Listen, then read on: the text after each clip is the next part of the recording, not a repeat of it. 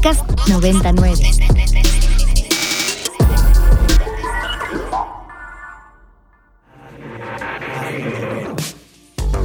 Agenda Ibero. Conversaciones con quienes crean y gestionan proyectos inspirados en el servicio a la sociedad desde el ámbito universitario.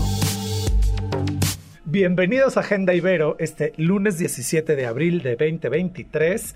Mi nombre es Luis Felipe Canudas y les doy la bienvenida a esta agenda del día de hoy.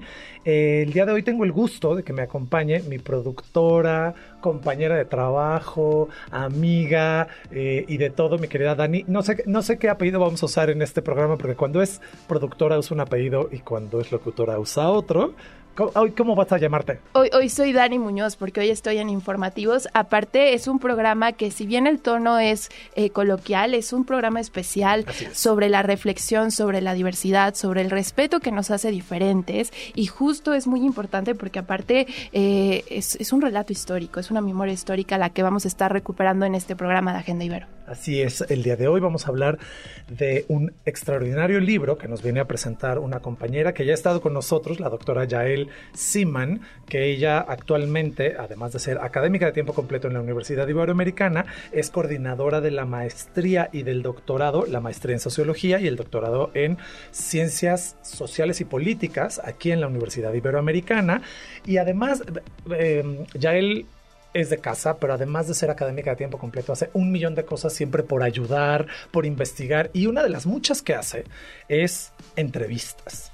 Y en este caso, esta entrevista, que ahorita nos va a platicar un poco de esta estructura, fue a un personaje histórico que lleva muchos años en esta ciudad, mexicano de corazón, por supuesto, que es nada más y nada menos que Bronisval Sagbert, que espero lo haya pronunciado bien, y nos vienen a presentar un libro que se llama Mi nombre es Brony, que es producto precisamente de una larga charla, de una larga investigación que se ve concretada, digamos, en este libro. Yael, bienvenida. Muchísimas gracias por aceptar la invitación. Y primero dinos, ¿por qué el día de hoy es una fecha especial? En torno a las celebraciones y por qué mañana es un día especial para nuestro invitado. Y con esto arrancamos. Muchas gracias. Bueno, gracias por la invitación, Luis Felipe y Dani. Muy, muy feliz de estar acá y estar acompañada de, del querido Brony. Pues bueno, hoy se conmemora, empieza hoy en la tarde, aunque en Israel, por la diferencia de horario, pues ya están comenzando las conmemoraciones de Yom HaShoah Be'agbura, que es el día del holocausto y del heroísmo y termina el día de mañana. Y no sé, no, yo creo que no hay casualidades en la vida, pero justamente el día de mañana celebramos, ahí sí celebramos, el cumpleaños 90 eh, de Brony, que, que, está aquí con nosotros. Así es que es una, es como dos días como agridulce, ¿no? Agridulce, y, pero que nos invita a reflexionar en torno a la memoria, la esperanza, la familia, los recuerdos. Eh, este libro está compuesto básicamente por, así en términos generales, para nuestros radioescuchas, de tres grandes secciones, muy importantes todas. La primera, que es el prefacio, escrito por Leo Seibert, que es sobrino de nuestro invitado estrella. La segunda, que está escrita precisamente por la doctora Yael Siman, que nos acompaña el día de hoy, que es un recorrido histórico específicamente de este gueto.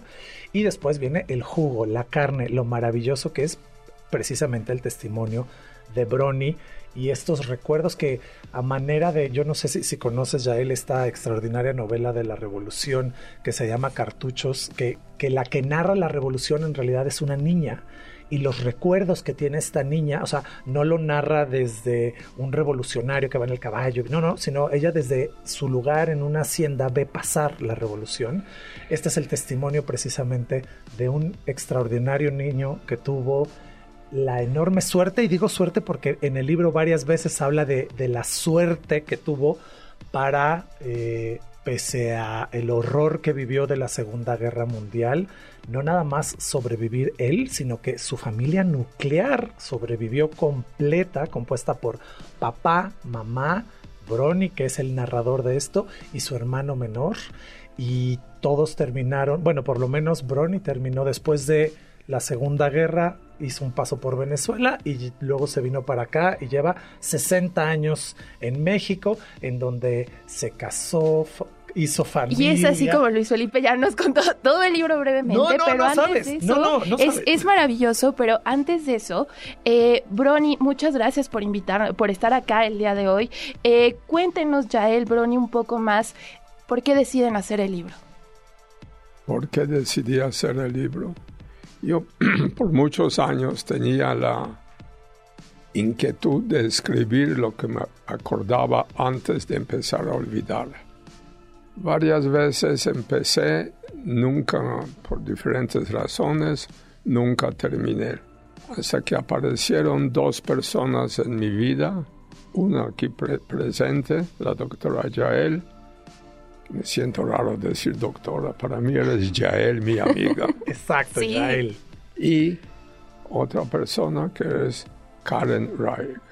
Y ellas me insistían, ¿por qué no lo escribes? ¿Por qué no lo escribes? Y entonces nos juntábamos como una vez a la semana o por ahí. Y yo les platicaba y ellas escribían todo.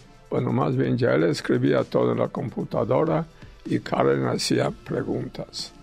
Y así se empezó y se creó este libro que después fui revisando, le agregué, le quité, o sea, cosas que acordaba, me acordaba y que pensaba que eran importantes. Y por mi parte, pues yo conocí a Brony en el 2017, lo entrevisté en esa ocasión y hubo varias preguntas que él como que evadía, ¿no? Y, eso me dejó pensando cómo podía ser que tantos años después de que había finalizado la guerra, quizás todavía eh, había memorias dolorosas, ¿no? Que era difícil compartir públicamente. Quizás en privado las compartía, pero no de manera pública. Y bueno, pues eso dio pie a que nos volviéramos a encontrar y múltiples veces. Y en un momento dado, mm. pues pensamos que era una historia que había que contar, incluyendo aquellas memorias dolorosas, si es que así él lo decidía, porque pues cada historia es única y no hay mucha literatura en México eh, sobre el holocausto y tampoco muchas memorias publicadas en español en México. En Argentina hay mucho más, pero en general en América Latina todavía es, es, digamos, poco lo que, a lo que tenemos acceso comparado con Estados Unidos, Europa, por supuesto, el Estado de Israel, sin lugar a dudas. Entonces pensamos que, que había, que podíamos dejar un granito de arena eh, sobre historia, sobre memoria y también sobre la historia de, de y de su familia. Además, creo que es una historia diferente porque cuenta a través de la memoria de lo que vivió como, como niño, ¿no? En ese sentido, Brony, me gustaría preguntarte, eh, revisitar esos recuerdos, ¿por qué es importante revisitarlos y dejarlos en un texto?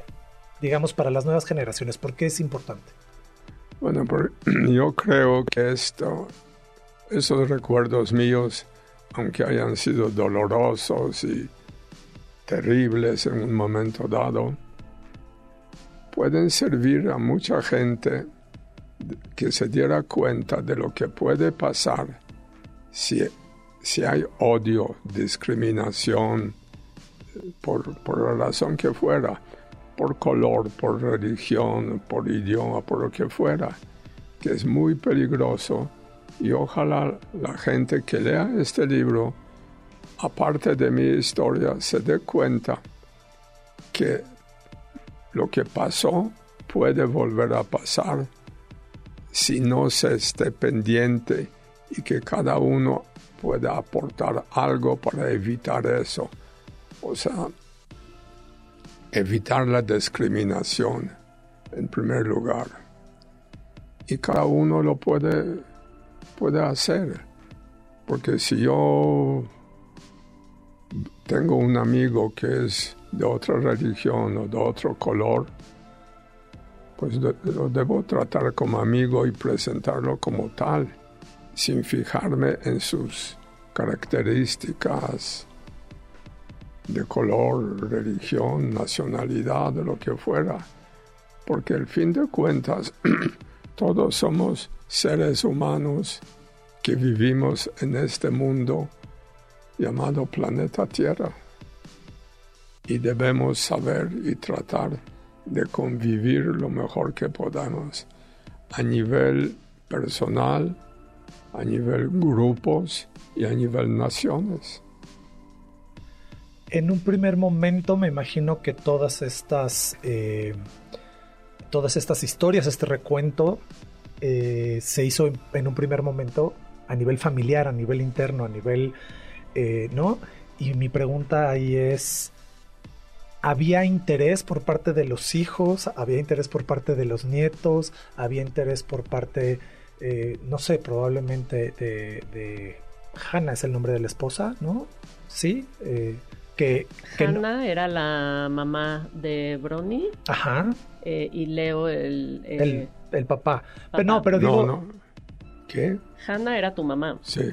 Y su nieta se llama Hannah. Ok. Y su pastelería se llama Hannah. Ah, sí, vi que Muchas coincidencias. Exacto.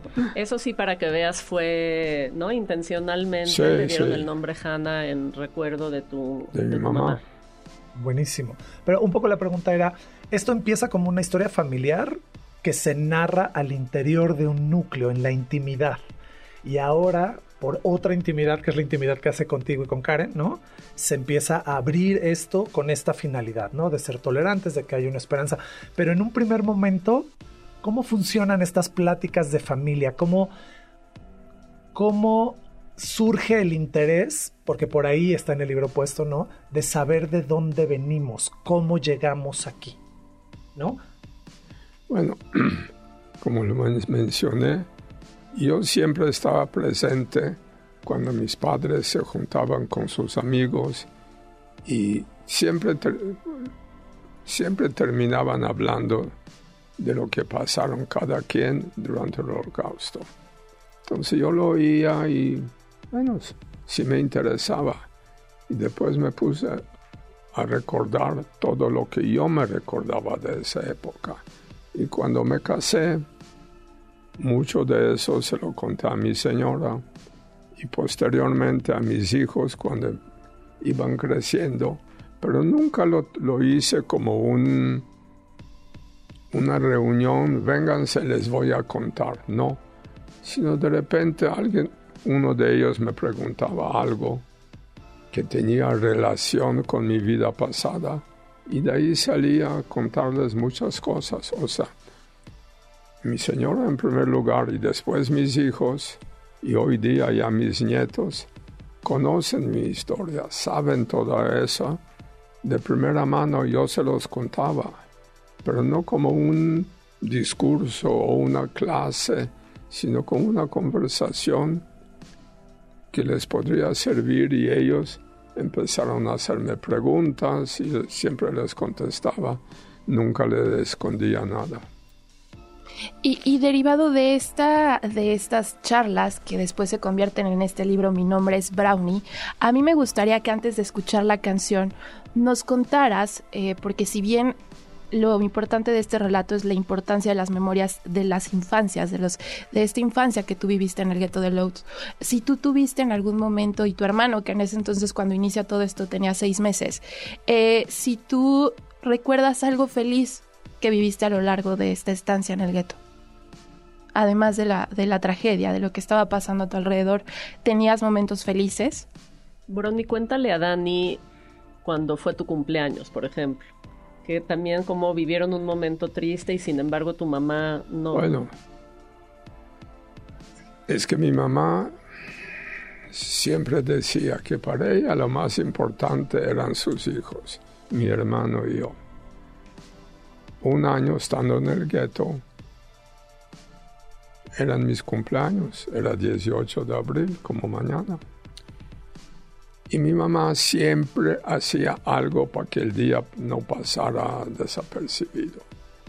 Con lo que podía, hacía algo de comer, que por lo general era lo que se llamaba ersatz café, que es desechos de garbanzo de café. Con eso la gente hacía maravillas para llenar el estómago. Y entonces una vez, mis cumpleaños, también lo hizo y invitó a unos amiguitos míos a festejarlo. Y le dijo el papá de uno de ellos, con mucho gusto voy a llevar a mi hijo, etc. Pero ¿cómo en esos momentos puedes hacer una fiesta? Su contestación fue, mira, ya pasó mucho tiempo, Brony está acá, mi hermano también, y yo no quiero que ese día pase desapercibido por ellos. Que se acuerden que aunque fue guerra, aunque no teníamos que comer ni nada, podríamos festejar también unos cumpleaños de ustedes. Y en otra ocasión falleció mi abuelo materno, entonces lo enterraron justamente el día de mis cumpleaños. También invitó unos amiguitos, sus papás, y le preguntaron lo mismo, entonces ella dijo, mi papá ya falleció, ya lo enterré. Mi hijo está empezando la vida. Que no pase al olvido la fecha de sus cumpleaños. Y ahora sí, nos vamos a canción, pero le voy a pedir a Yael si nos puede ayudar a presentarla para entender un poco el contexto que hay detrás de esta canción, que fue justo la que nos mandaste. Sí. Que hay muchas versiones, por cierto. Claro, sí, hay muchas versiones. Zognik Kane Moll es una canción de resistencia, es una canción, bueno, lo dije en Yiddish, que era la lengua, bueno, sigue siendo hasta el día de hoy una lengua pues franca, ¿no? De, judíos de la Europa central. Pero el espíritu de la canción es, es una canción de resistencia, em, es una canción que luego cantaban los llamados partisanos, en los bosques, ¿no? Este, cuando se escondían y pues lanzaron su, su lucha en contra del nazismo y sus colaboradores. Vamos a escuchar esto y regresamos aquí en Agenda Ibero para seguir esta gran charla.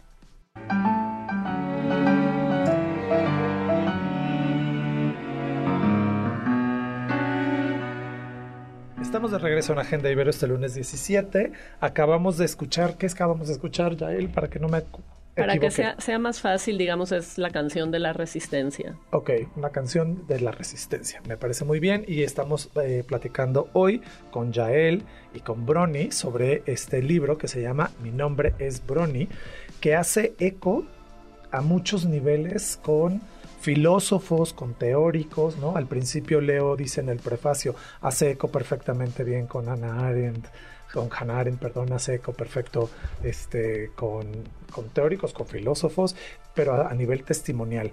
Yo quisiera preguntarte, Brony, eh, cuando tú viviste toda esta experiencia en el gueto, precisamente por, por lo cerrado del gueto, no necesariamente, y por tu edad, ¿no? Porque eras muy pequeño, no tenías necesariamente claridad en la dimensión de lo que estaba pasando. Y de hecho en el libro, en diferentes momentos se menciona, no sabíamos lo que pasaba, por ejemplo, en Auschwitz. Todo era chisme, todo...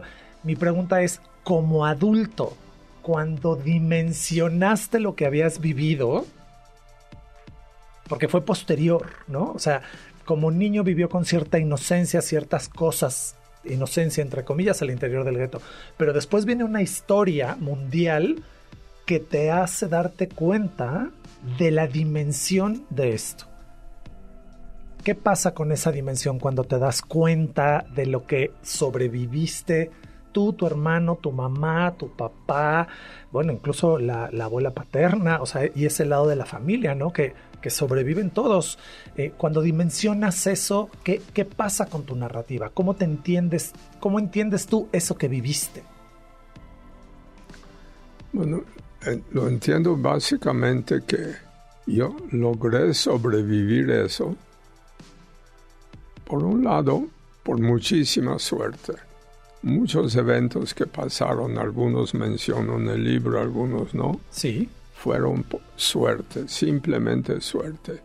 Y el otro más importante quizás el constante sacrificio de mis padres para mi hermano y para mí.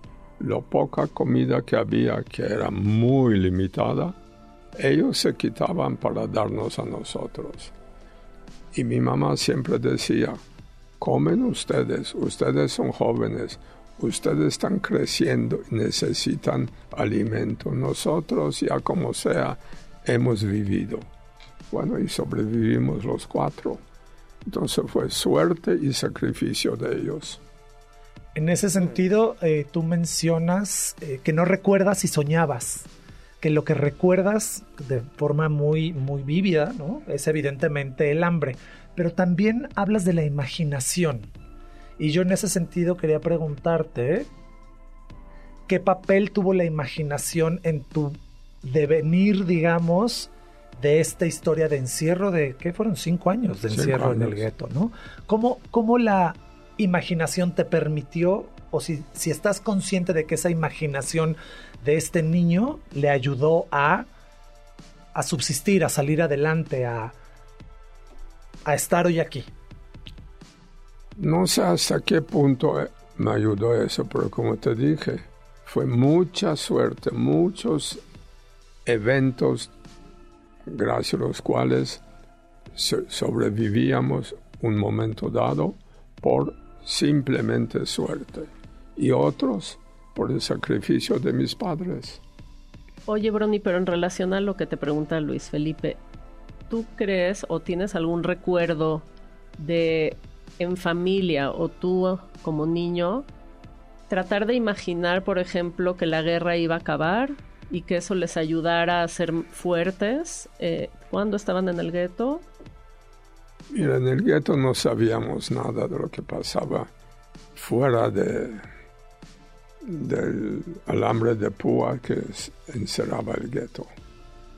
Entonces no, no podíamos pensar qué iba a pasar, sino lo que tratábamos, bueno, digo, yo también como niño en cierta forma, seguir adelante, seguir un día tras otro y seguir viviendo.